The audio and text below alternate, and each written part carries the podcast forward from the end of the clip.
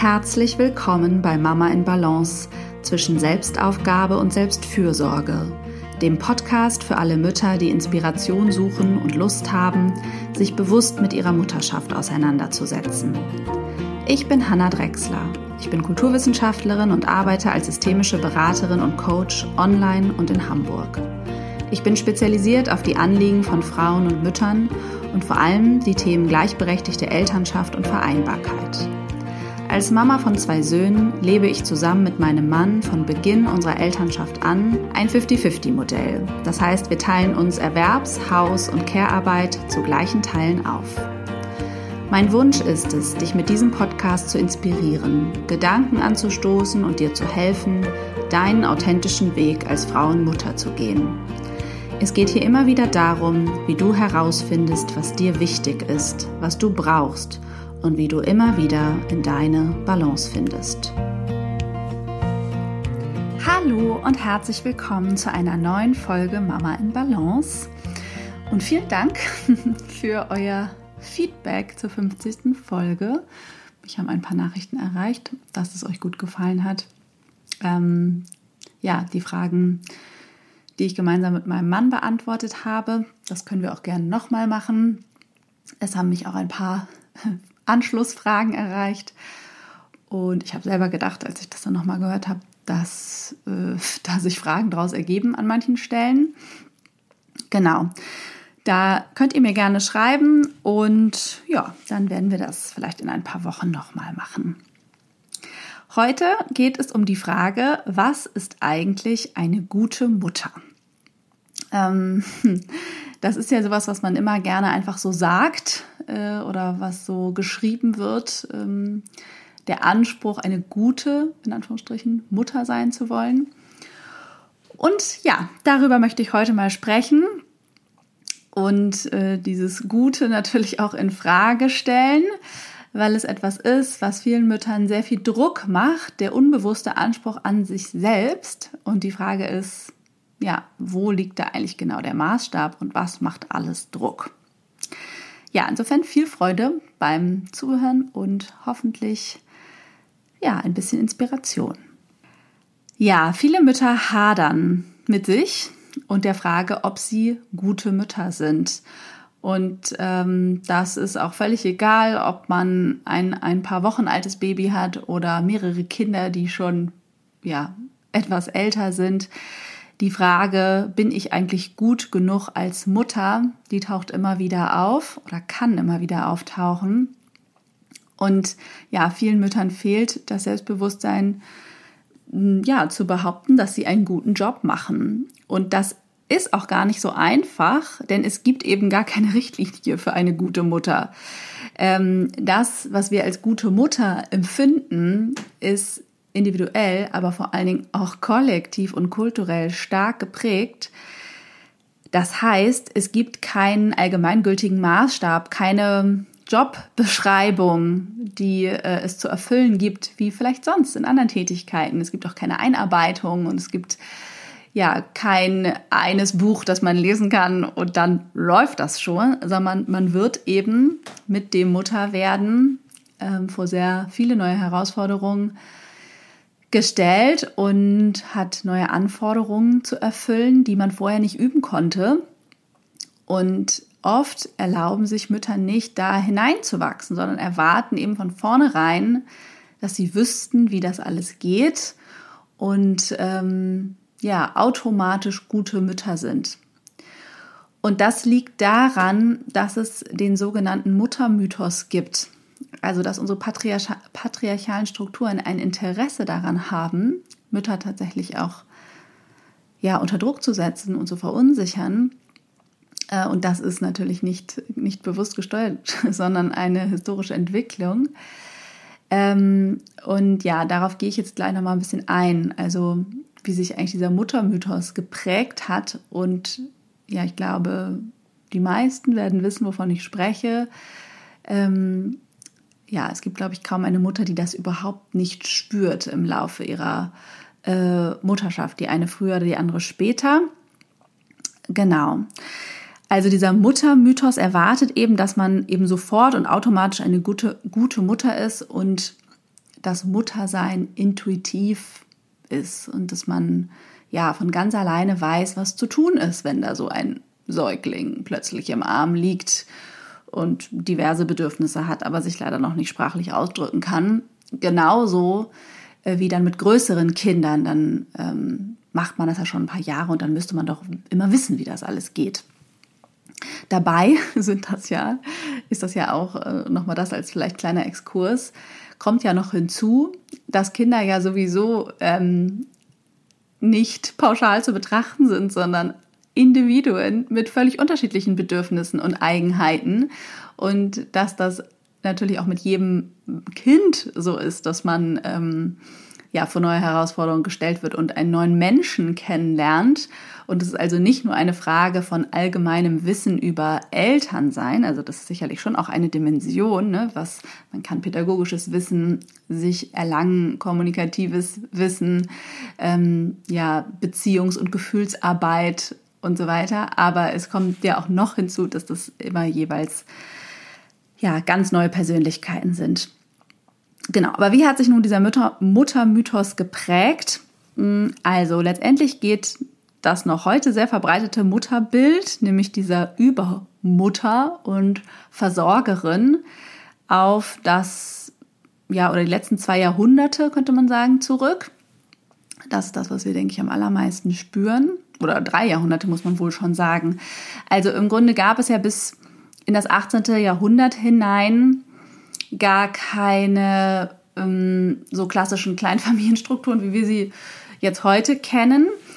Ähm, und es gab im Grunde, ja, es gab natürlich Adel und es gab Arbeiter bzw. Bauern eher, ne, die sowieso immer arbeiten mussten. Und da gab es jetzt nicht irgendwie so eine Phase von Mutterschaft, sondern da äh, ja, waren Kinder einfach da und wurden geboren und waren dann da mit einem dabei und man hat aber direkt weitergearbeitet und die adligen Frauen haben ihre Kinder gar nicht selbst großgezogen, sondern da gab es Ammen, die die ja sogar gestillt haben, die Kinder. Und ähm, Mitte des 18. Jahrhunderts hat Jean-Jacques Rousseau die Vorstellung geprägt, dass Frauen eigentlich nur als Mütter vollkommen sind und er hat die These aufgestellt, dass wenn eine Frau ein Kind hat, dann konzentriert sie sich sozusagen komplett auf die Erziehung und geht darin auf und kann dann auch auf diese Art und Weise keinen anderen Mann mehr verführen.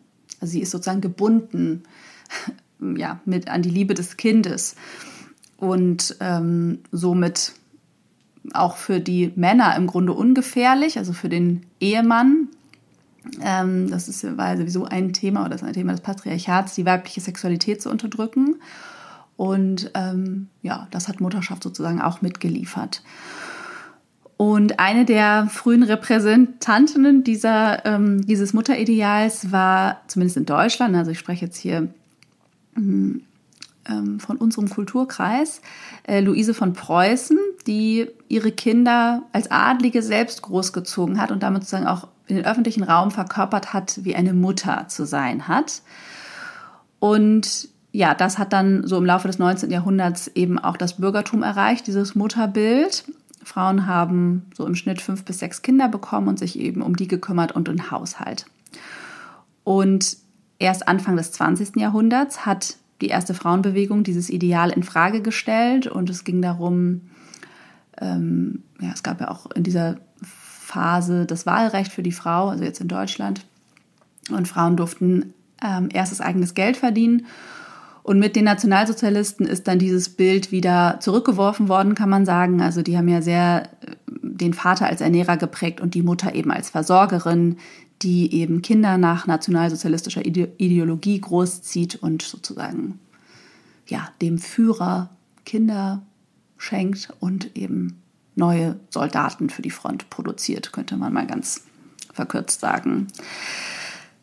Ja, und in den 50er Jahren, sozusagen im Nachkriegsdeutschland und im, in der Phase von großem wirtschaftlichen Wachstum, war dann das Muttersein eigentlich Inbegriff von Weiblichkeit. Frauen sollten verheiratet sein, Kinder bekommen und eben ihren Beruf dann aufgeben, wenn sie denn einen hatten. Und das war sozusagen das Ziel für die Frau. Äh, in der DDR lief das natürlich etwas anders. Da waren Frauen neben dem Ideal, äh, Mütter zu sein, eben auch erwerbstätig und Kinder waren in Krippen. Und da das ja, ja einem anderen Standard gefolgt ist, als wie wir das heute kennen, hat das ja auch sozusagen diesen Verruf, also hat es von anderer Betreuung oder hat es dazu geführt, dass es eben nicht so einen guten Ruf hat, ähm, ja, Kinder anders betreuen zu lassen als durch die Mutter. Und in der Frauenbewegung dann in den 70er, 80er Jahren ähm, ging es dann mehr darum, eben auch unabhängig zu werden vom Ehemann, eigenes Geld zu verdienen. Man hat, ähm, ne, es gab Verhütung, es wurde öffentlich über Abtreibung diskutiert und es gab auch zunehmend Forschung über Bindung ähm, und genau diese Erkenntnisse haben ja auch dazu geführt, dass sich das dann noch mal etwas gewandelt hat und auch die Bedeutung der Nähe äh, des Kindes zu, an der Mutter auch in den ersten Wochen und Monaten und so. Ne? Das hat ja auch zum Beispiel, hat ja Kinder auch direkt nach der Geburt den Müttern weggenommen, in Anführungsstrichen, um die Mutter dann zu schonen. Sowas hat sich dann ja alles verändert. Und ähm, ja, äh, dann gab es wahrscheinlich so in der Generation, mm, ich sage jetzt mal pauschal, unserer Mütter, äh, diese Idee, dass man dann zwar Frauen auch immer besser ausgebildet waren, aber dass doch die meisten ihren Beruf dann eben auch aufgegeben haben für, das, für die Kinder, wenn das erste Kind kam und dann erst wieder aufgegriffen haben, ähm, als ja, die so aus dem Gröbsten raus waren, wie man so schön sagt. Also meistens ja erst nach, weiß nicht, 10, 15 Jahren. Und das ist ja nun heute deutlich anders. Also äh, das machen die wenigsten und die meisten Frauen, die ihren Beruf ganz aufgeben oder sehr einschränken, sind damit auch eher unzufrieden. Ähm, gleichzeitig wird aber das Thema Vereinbarkeit eben hauptsächlich den Müttern zugeschrieben. Und es sind die Mütter, die sich dafür verantwortlich fühlen, irgendwie alles zu vereinbaren, unter einen Hut zu bekommen. Und das macht ganz viel Druck ähm, und führt zu diesem Gefühl, oft keine gute Mutter zu sein. Obwohl es eben eigentlich unmöglich ist, unter diesen Bedingungen eine in Anführungsstrichen gute Mutter zu sein, ist eben ich komme noch dazu, dass es natürlich möglich ist, eine gute Mutter zu sein. Ähm, also sich so zu fühlen, weil gute Mütter, davon würde ich ausgehen, eine gute Mutter ist man, ähm, äh, indem man überhaupt den Anspruch hat, eine zu sein. Und ein Problem ist aber eben diese ja, verschiedenen Bereiche des Lebens und der Anspruch, alles äh, gut beziehungsweise wenn nicht perfekt machen zu wollen. Das führt eben zu unglaublichem Stress und ist dieses Ding der Unmöglichkeit.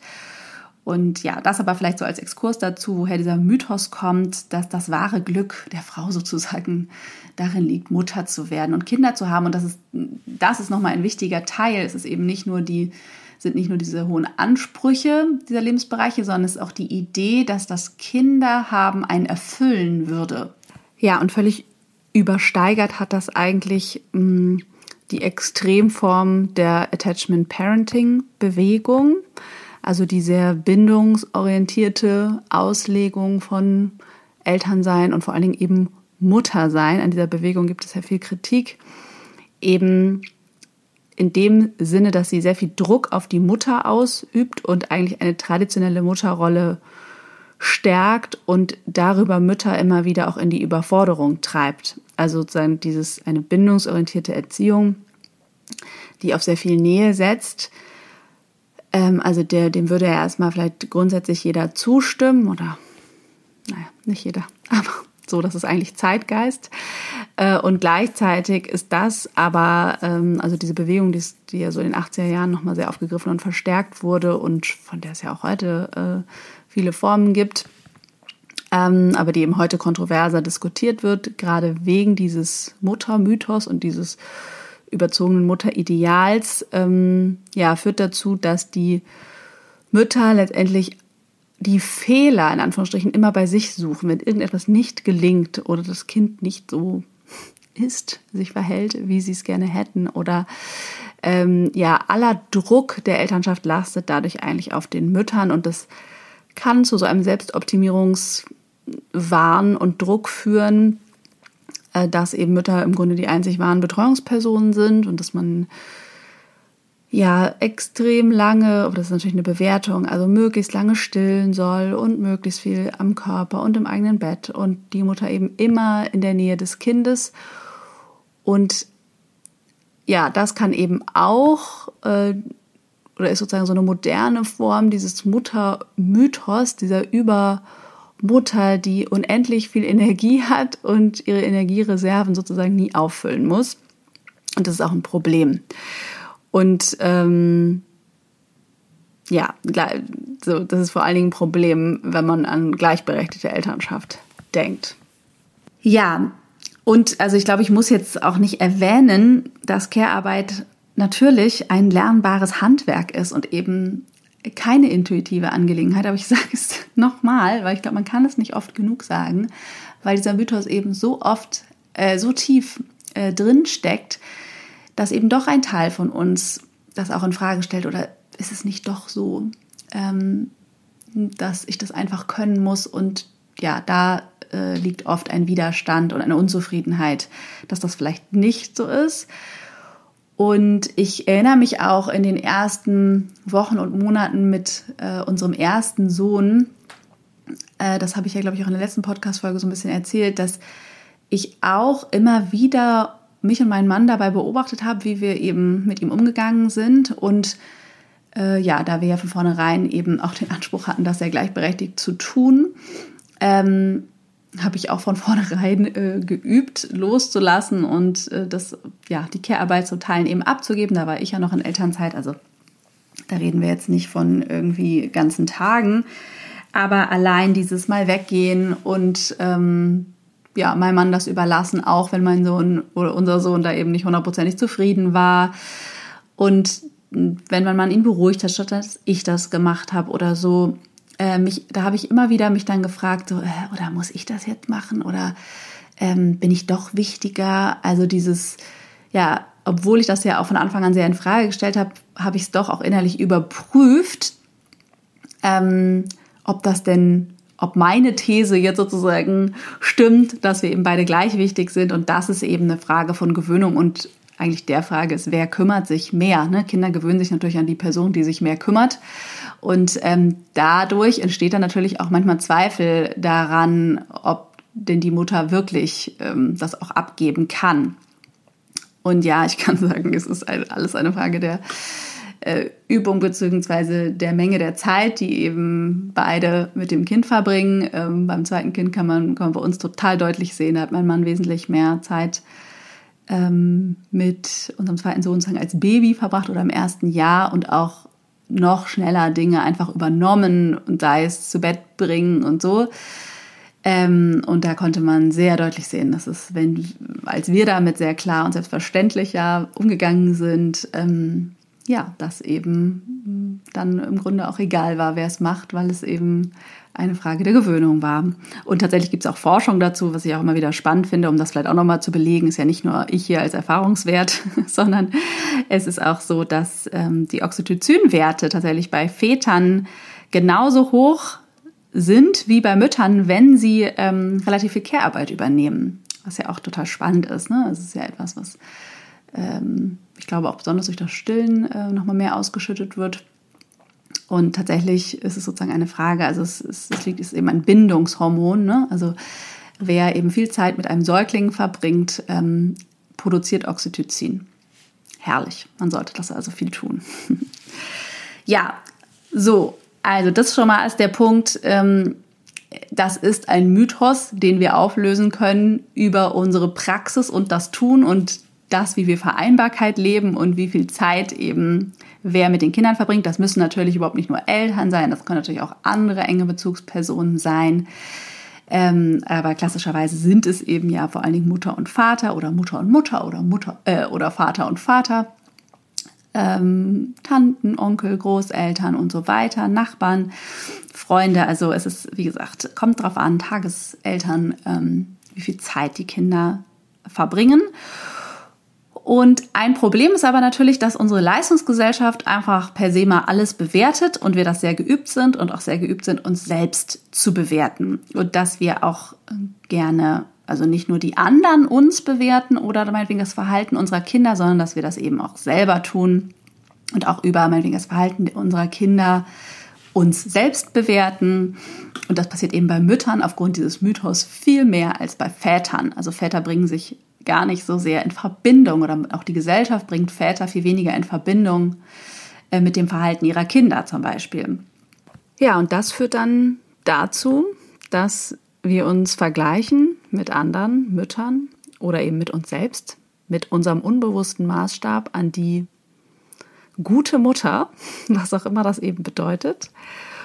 Und äh, ja, das kann eben passieren, wenn wir nicht spielen mögen, wenn wir gerade lieber allein wären und gerade gar keine Nähe wollen oder wenn wir das Gefühl haben, wir haben unverhältnismäßig reagiert oder hätten das eben besser ähm, mit einer Situation umgehen sollen, geduldiger, wie auch immer. Also wenn wir uns vielleicht auch für ja kleine Überreaktionen ähm, unglaublich fertig machen, dann ähm, kann man davon ausgehen, dass da eben noch kein richtiges, kein Selbstwert als Mutter ist und kein ins Verhältnis setzen, wenn du dich eben sehr abstrafst. Und ja, das passiert durch dieses Vergleichen und das Vergleichen mit diesem unbewussten Maßstab, natürlich mit den ganzen Bildern, die uns über diesen Mutter, Muttermythos äh, medial ja auch präsentiert werden. Also der wird ja auch die ganze Zeit gefüttert über Filme und Werbung und so weiter über Mutterideale, zum Beispiel bei Instagram. Und ja, das tut natürlich nicht gut, sich da zu vergleichen. Und entweder fallen wir vielleicht in so eine Selbsterhöhung, also dass wir uns immer so ganz wahnsinnig toll finden müssen oder uns einreden müssen, dass wir das schon alles total richtig machen und damit aber dann andere abwerten. Oder wir werten uns eben selber ab. Und das ist dann manchmal echt geradezu pervers. Ähm, begegnet mir natürlich auch in den Coachings viel, ähm, weil wir dann teilweise auch richtig neidisch sind oder die Mütter neidisch werden auf die anderen, denen es eben gelingt, vielleicht geduldiger zu sein. Gleichzeitig nimmt man ja immer nur einen Ausschnitt wahr. Also niemand kennt die volle Wahrheit. Und ähm, man ist dann neidisch, dass es vielleicht den anderen gut geht und die haben ja vielleicht auch Auszeiten oder sowas wie Selbstfürsorge verdient, aber ich habe es gar nicht verdient, weil ich bin ja keine gute Mutter. Und äh, sozusagen Selbstfürsorge gelingt eigentlich nur den anderen. Und ähm, ja, oder selbst, das kann auch passieren, selbst wenn diese Idee, ich habe doch Räume dafür, ich habe doch jetzt Zeit für mich oder jetzt hatte mein Partner schon mal frei und ich habe es wieder nicht für mich genutzt, ich krieg's wohl alles nicht hin. Also das ist diese Selbstabwertung natürlich. Und ähm, ja, das ist spannend zu hinterfragen, was ist da genau der bei dir der Mechanismus dahinter, also einmal ist ganz wichtig natürlich diese kollektive Dimension daran zu erkennen und zu verstehen, wo kommt das her. Es ist eben nicht persönlich in dir, also auch, aber es kommt aus dem Kollektiv. Und diese Abwertung hat natürlich auch viel mit Erschöpfung zu tun. Also wer viel erschöpft ist ähm, und unterversorgt, seine eigenen Bedürfnisse gar nicht ernst nimmt und die der Kinder im Grunde vor die eigenen stellt, ähm, ja, wer sich selber sozusagen keine gute Mutter ist, kann den anderen auch keine gute Mutter sein. Ähm, und es hat auch viel mit Kontrolle zu tun, also mit so einem Widerstand an etwas, an einem System sozusagen festzuhalten, weil das so vertraut ist, dieses System, ich bin vielleicht keine gute Mutter oder ich kann immer wieder daran zweifeln. Äh, das ist auch ganz interessant zu gucken, was ist da eigentlich für ein Widerstand und woran halte ich eigentlich fest. Ja, weil was wäre eigentlich, wenn dieser Widerstand nicht mehr da wäre? Was wäre, wenn du dir erlauben würdest, zu lernen und Fehler zu machen? Und was wäre, wenn es vielleicht einfach zur Mutter und zum Menschsein dazugehört, auch nicht perfekt zu sein und nur ausreichend gut zu sein und gute und schlechte Tage zu haben und mal liebevoller und mal ungeduldiger zu sein. Und damit will ich natürlich nicht sagen, dass man irgendwie seine Kinder schlecht behandeln darf. Aber ich würde sagen, ja, Fehler machen, in Anführungsstrichen, ähm, einfach zu lernen und Erfahrungen zu machen. Das gehört wohl dazu und ja, es ist menschlich und normal, auch mal die Nerven zu verlieren, auch mal rumzubrüllen, auch mal mitzuweinen und das Gefühl zu haben, nicht zu wissen, wie es eigentlich geht oder wohin mit den eigenen Gefühlen. Und das kann ja auch eine wichtige und wertvolle Erfahrung für das gesamte Familiensystem sein und auch für das Kind, auch die Eltern zum Beispiel zu erleben, ratlos zu sein oder hilflos oder zu sagen, okay, das war jetzt gerade, meine Güte, war ich da laut. Das hat mich selber total überrascht. Dich hat's auch erschrocken, oder? Also dieses, ja, sich mit den eigenen Emotionen auch zu zeigen oder mit der eigenen Ungeduld und zu sagen, so, jetzt kann ich nicht mehr. Ähm, und die eigenen Grenzen rechtzeitig wahrzunehmen, um die eben nicht immer bis ans Ende zu treiben und dann gar nicht mehr zu können. Das ist, glaube ich, eine wichtige Sache, die man spätestens in der Elternschaft lernen darf. Und natürlich kann man auch ganz viel lernen an Wissen über Pädagogik und so weiter und so fort. Ähm, aber es braucht ja vor allen Dingen auch ganz viel Zeit für Verbindung. Also ja, diese Erfahrung des Elternseins, des Mutterseins machen zu dürfen, erstmal überhaupt eine Verbindung zu diesem erstmal ja ganz fremden Menschen aufbauen zu dürfen, das braucht Zeit. Ähm, und da ist ja auch die Frage, ist man, vielleicht braucht es anzukommen in dieser Rolle, um dann in Anführungsstrichen eine gute Mutter zu sein. Ich würde sagen, oder ich habe immer mal gedacht bei meinem zweiten Sohn, äh, ich wäre lieber mein zweites Kind, auch wenn ich gefühlt viel weniger präsent äh, in manchen Momenten sein konnte oder ach, tausend Dinge nicht gemacht habe, die ich beim ersten Kind gemacht habe. Äh, und sei es ein Fotoalbum vom ersten Lebensjahr oder solche Dinge. Ähm, ja, kann man ja dann doch vielleicht deutlich spüren, ich habe sehr deutlich gespürt, ich war, eine, war, war und bin eine wesentlich entspanntere Mutter und ähm, genau, also diese Entwicklung bei sich selber wahrzunehmen und sich die zu erlauben, ich glaube, das ist ganz wichtig.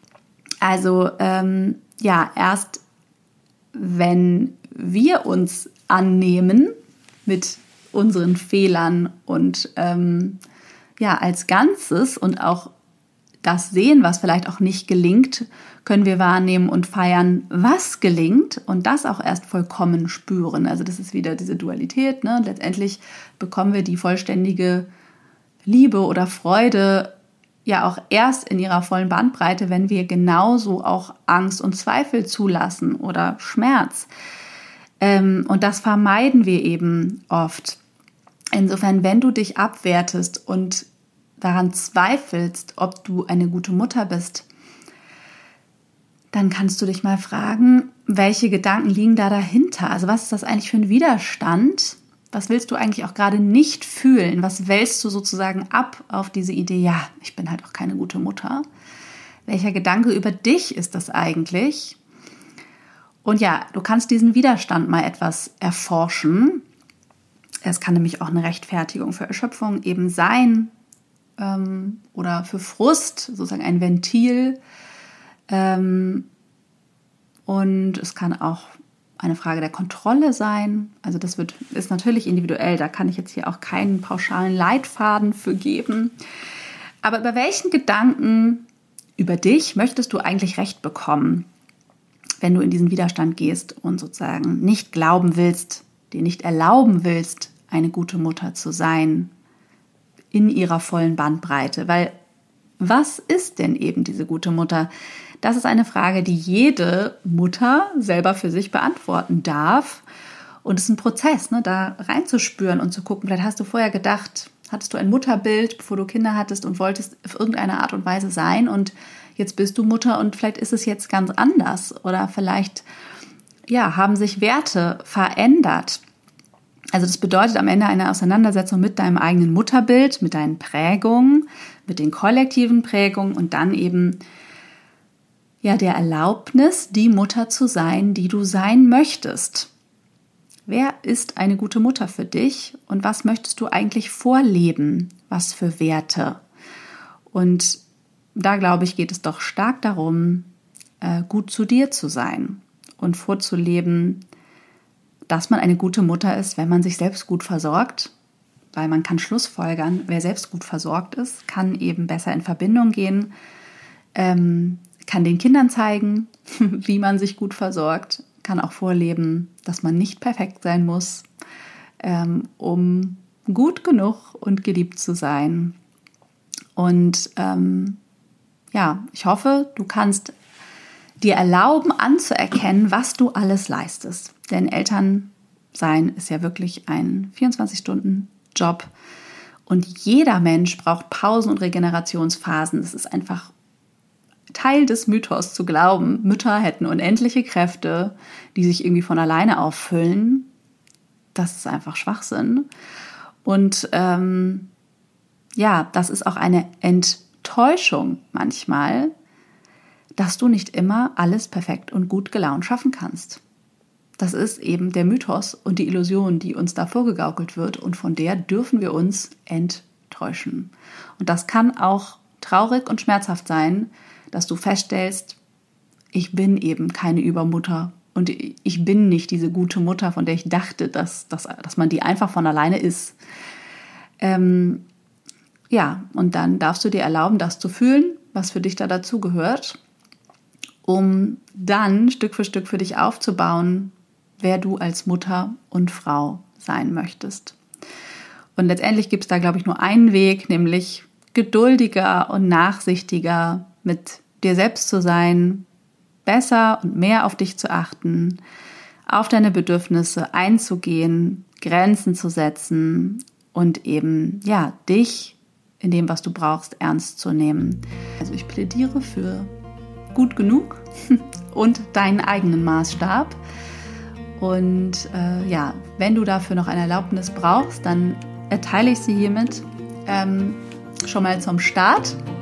Vielleicht unterstützt dich das. Ähm, ja, und ansonsten hoffe ich, dass du dir die Erlaubnis nach und nach geben kannst, gut genug zu sein und dich vor allen Dingen ausreichend zu versorgen und nicht diese Idee, ich bin vielleicht keine gute Mutter, als Selbststrafe dafür zu benutzen, dass dir irgendetwas weniger zusteht als anderen Menschen oder Müttern. Ja, ich bin gespannt, was du aus dieser Folge mitnimmst. Teil das gern mit mir per Mail an hallo@hannadrexler.de oder unter dem Post zur Folge bei Instagram. Ich freue mich natürlich immer, wenn du diese Podcast-Folge mit anderen Müttern teilst, wenn du dem Podcast eine Bewertung schreibst, zum Beispiel bei Google oder bei iTunes.